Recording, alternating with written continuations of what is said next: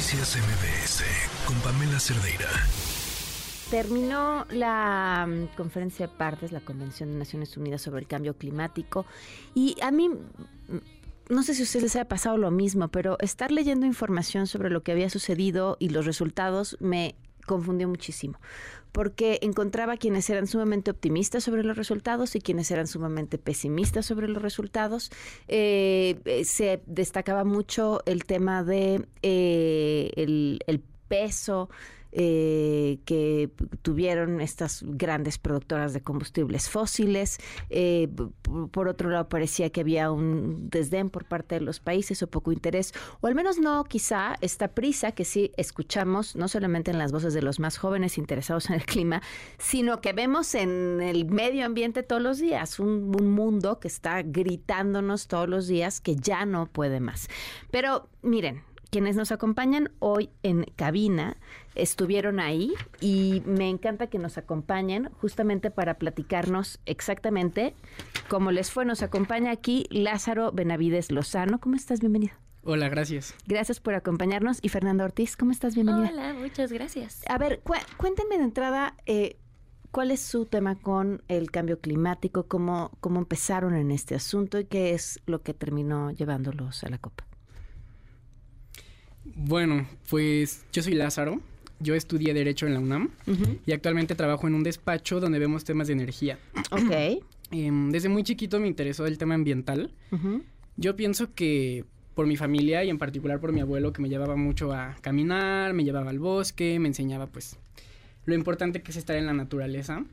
Y pues a, a lo largo de mi trayectoria pues académica y de mi, de mi juventud, pues he tenido muchas experiencias en la naturaleza que me han gustado mucho y he visto la importancia de preservarla, de cuidarla y sobre todo lo importante que es la naturaleza para nuestra salud, para nuestro estilo de vida y para que en general la gente tenga un, nivel de vida pues sano. ¿Y estabas involucrado en el tema como activista? Sí, pues la verdad no tanto, o sea, más bien lo he, lo he visto desde, desde la escuela, eh, he participado en algunas iniciativas, pero no me consideraría como tal un activista. Este, muy fuerte. Hay otros que sí son, que sí diría que son activistas, pero es un tema que me importa mucho. Ok. Y que me, me interesa. ¿Y para ti, Fernanda? Ah, bueno, pues yo empecé desde muy chiquita con la parte del activismo. Eh, a siempre me ha interesado esta parte de qué está pasando en el cambio climático, qué era el cambio climático y a los 18 me involucré con una organización que se llama The Climate Reality Project eh, y ahí pues te enseña la ciencia detrás del cambio climático, qué es esto de, de el, el 1.5 y por qué se está calentando la Tierra y por qué es importante y por qué no es un mito. Entonces creo que desde ahí empecé a generar mucho más conciencia de lo que estaba pasando y pues bueno, también igual que Lázaro y creo que nuestras generaciones siempre han ya estado muy involucradas con esta parte de cuidar el agua y cuidar los recursos. ¿Por qué? Porque es algo que ya nos afecta como generaciones. Entonces, pues yo empecé a desarrollar pues desde ahí mi interés por estos temas. Y bueno, pues yo yo me enteré de estas de esta convocatoria y de como este proceso o sea desde el 2022 y pues inicié como mi proceso para poder entrar. ¿cuántos jóvenes fueron por parte de México? cuatro. Cuatro. ¿y qué tal? pues bien. Padrísimo. La verdad es que es un proceso muy padre. Eh, es una convocatoria que lanzó la Cancillería con Climate Reality y se llama Operación COP. La idea es llevar eh, gente joven eh, en las delegaciones de diferentes países de Latinoamérica, integrarlas a las delegaciones para que puedan ver y, ver cómo es el proceso desde que se elabora la posición oficial hasta que es la COP y, son las negociaciones, pero no solo ver, sino también participar, eh, poner un poco de su perspectiva y, sí, hacer, hacer algo. Les decía, bueno, ¿y cuál es su perspectiva fuera del aire? ¿Se logró o no se logró algo? Y me decían, bueno, es que ya viendo lo difícil que es negociar, quizá el resultado sí es bueno y no se ve en su justa dimensión. Sí, em, el, el proceso de la COP es muy complicado porque todos los países que son parte de la COP, que son 190 y algo, tienen que estar de acuerdo en todas las decisiones. Entonces, con un país que diga, yo no estoy de acuerdo con esa resolución, se bloquea y no pasa. Eh, entonces, por lo mismo, pues hay muchos intereses y es difícil eh, lograr un acuerdo.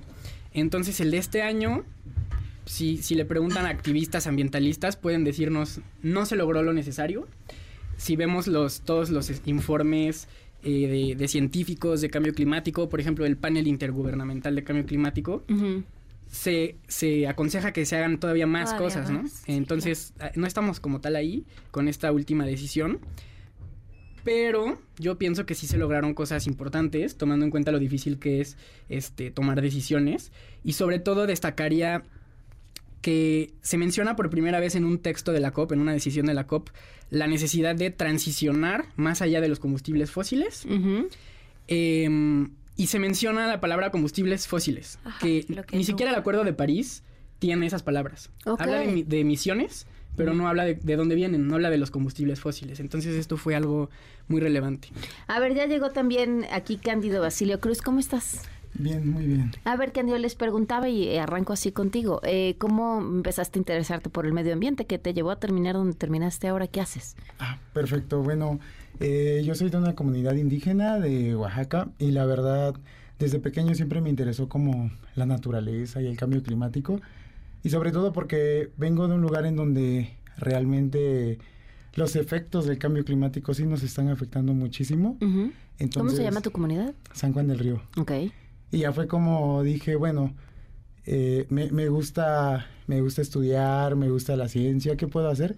Entonces ya eh, fue como me dediqué a la ingeniería mecatrónica y ya busqué como la manera de desarrollar tecnología ambiental y ya con eso me postulé para Operación COP. Ok, ¿y cómo te fue? ¿Cuál fue tu conclusión también? Estábamos en eso. ¿Qué opinaban de, de los resultados de este encuentro? La verdad fue muy complicado porque realmente los países, como había dicho mi compañero, eh, no se ponían de acuerdo, eh, como en toda negociación.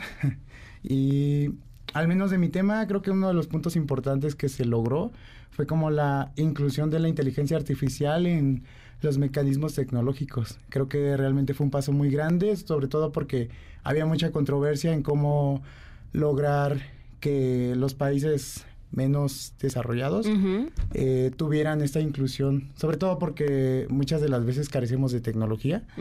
Y pues sí, la verdad tiene muchas uh, soluciones, eh, le, veo mucho futuro eh, como criterio personal.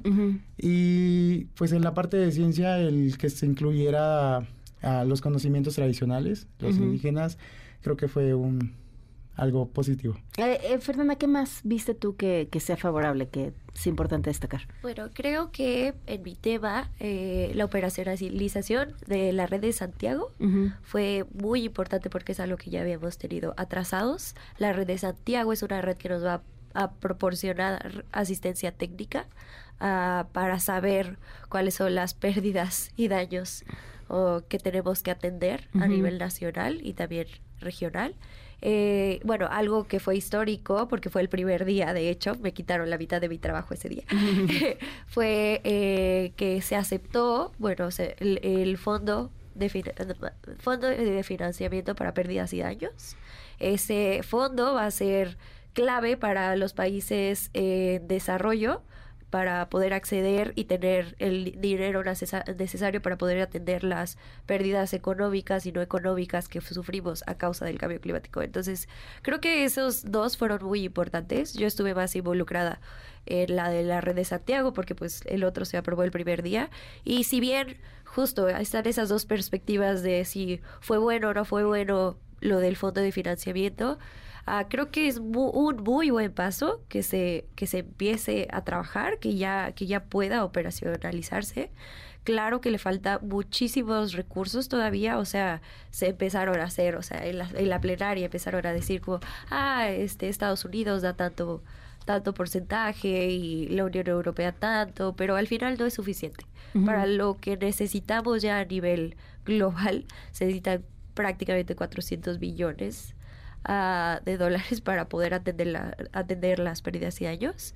Pero creo que Más fue los un- que se sigan sumando, Sí, supongo. claro, porque pérdidas y ya, daños es lo que está pasando ahorita. Son, la- son las repercusiones de no poder mitigar ni adaptarnos correctamente al cambio climático. Entonces, es lo que está pasando ahorita. El huracán Otis es, es, son esos, ese tipo de ejemplos que nos pueden atacar de diferentes lados. Y Ujú. México, por ejemplo, es uno de los países más vulnerables Ujú. a eso. Entonces, creo que es importante esos dos. Y pues sí, lo vemos de diferentes formas, pero... ¿Sienten este sentido de urgencia en los grandes tomadores de decisiones? Pues no lo sé. Yo creo que hay un punto donde estamos discutiendo estos temas en la COP y se vuelve un poquito normalizado.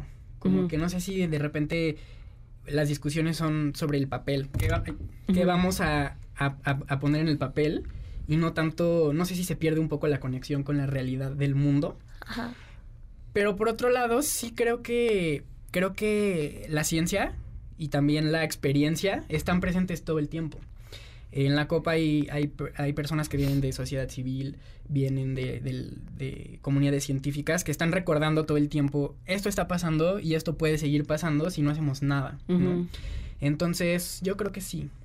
Sí hay una especie de urgencia, pero a lo mejor todavía eh, los acuerdos no, no han avanzado como, como deberían. Cándido, ¿coincides? Mm, sí, aunque realmente, ah, en mi opinión, siento que sí debería de haber un poco más de presión, sobre todo por los resultados que se llegaron. Este, entonces, ah, también siento que los países se enfocaban más como en sus intereses, más que realmente en, en- en lograr una colaboración multilateral. Entonces, Dijiste que en tu comunidad ves directamente los efectos del cambio climático. ¿Cómo? Sí. Bueno, eh, es que el cambio climático es como un sistema muy complejo en el que se relaciona todo, desde la pobreza, la falta de educación y bueno, algo que siempre he comentado es que una vez fui a mi pueblo y, y vi cómo la gente se estaba soplando literal para poder como sobrevivir. Entonces no podían hacer las labores del diario. Incluso yo recuerdo que estábamos en una capacitación y yo estaba preocupándome por soplarme literal por el calor que no se aguantaba y no podía ni siquiera poner atención a las capacitaciones. Entonces, creo que esa es una de las consecuencias muy claras. Igual tenemos un río que pasa por en medio de la comunidad y pues hasta ahorita todavía ha sido como, todavía uno se puede ir a bañar, pero eh, hubo un tiempo en el que te, te daban enfermedades por, por bañarte. Entonces, todo va relacionado y sobre todo porque las grandes empresas casi no, no, no nos toman en cuenta o- y, y pues esa, esa es como una de las ej- ejemplificaciones, por decir así. Bueno, ¿tienen esperanza entonces sobre el futuro del planeta? Yo pienso que No se amontonen con ese optimismo, ¿eh? Yo creo que sí, solo que sí es algo que implica que todos nos involucremos. O sea, es su- o sea, este tipo de procesos, este tipo de conferencias, este tipo de, de negociaciones, sí es algo que considero que ya estamos en el punto que todo el mundo debe saber. Eh, por ejemplo, en mi caso, en mi escuela o así, muy, muy pocas personas sabían a dónde me iba, o qué era la COP, o por qué era importante. Y el no saber también implica el no involucrarse y el nada más decir, ah, bueno, yo reuso, reduzco, reciclo y ya con eso, pero la realidad es que es involucrarte en tus políticas públicas, involucrarte en qué está haciendo tu país para que nosotros, por ejemplo, nos tocó vivir el posicionamiento y armar el posicionamiento y tenemos que escuchar a sociedad civil y tenemos que escuchar también al sector privado y tenemos que estar en todas, o sea, escuchar muchas voces, pero a veces no hay tanta información de esos la- de esos sectores, o sea, tal vez no llega o no tenemos los canales o no es suficiente involucramiento para poderlo hacer, pero si logramos expandir esta importancia y como estos procesos, creo que y considero y tengo súper esperanza de que sí se pueda lograr algo. Ok. Sí. Yo también querría agregar que la COP es muy importante, pero la esperanza no viene solo de ahí. O sea, yo creo que hay que encontrar otros espacios de participación, eh, mucho más en las comunidades locales, regional. O sea, la COP no nos va a salvar, No. nos va a salvar los cambios que hagamos a nivel más, más, más micro. Eh, entonces, por ejemplo, sí es importante decir, en México hay mucha gente que está trabajando eh, y está luchando por preservar su ambiente y no necesariamente están involucrados en cuestiones de las Naciones Unidas, etcétera. O sea, México es un país con muchas personas defensoras del, territorio que están luchando para que no les despojen sus tierras, su agua. Em, y tristemente son personas muy violentadas. O sea, en México desaparecen o las asesinan. Entonces, yo pienso que, que en cuestiones más nacionales es donde se van a encontrar muchas de las soluciones. Mm. Y la COP es un foro muy importante para dirigir una política internacional porque todo el mundo tiene que estar en la misma sintonía. exacto. Pero cada país, cada, cada comunidad, cada pueblo tiene sus propios problemas muy locales y sus propias soluciones. Mm, me gusta ese optimismo, Cándido. Sí, pues, pues para nada más como recapitular, si bien la COP es como el compromiso internacional, ahora cuál es nuestro compromiso como país. Y bueno, también quiero agradecerte porque este tipo de espacios son los que permiten la difusión para que muchas muchas personas como se enteren o, al menos digan, bueno, ¿y qué es la COP? ¿no? Y ya lo googleen y se pongan como a investigar. Realmente es lo, es lo que se necesita más difusión. Pues felicidades por su compromiso. Y muchas gracias por habernos acompañado. muchas gracias. gracias. Noticias MBS con Pamela Cerdeira.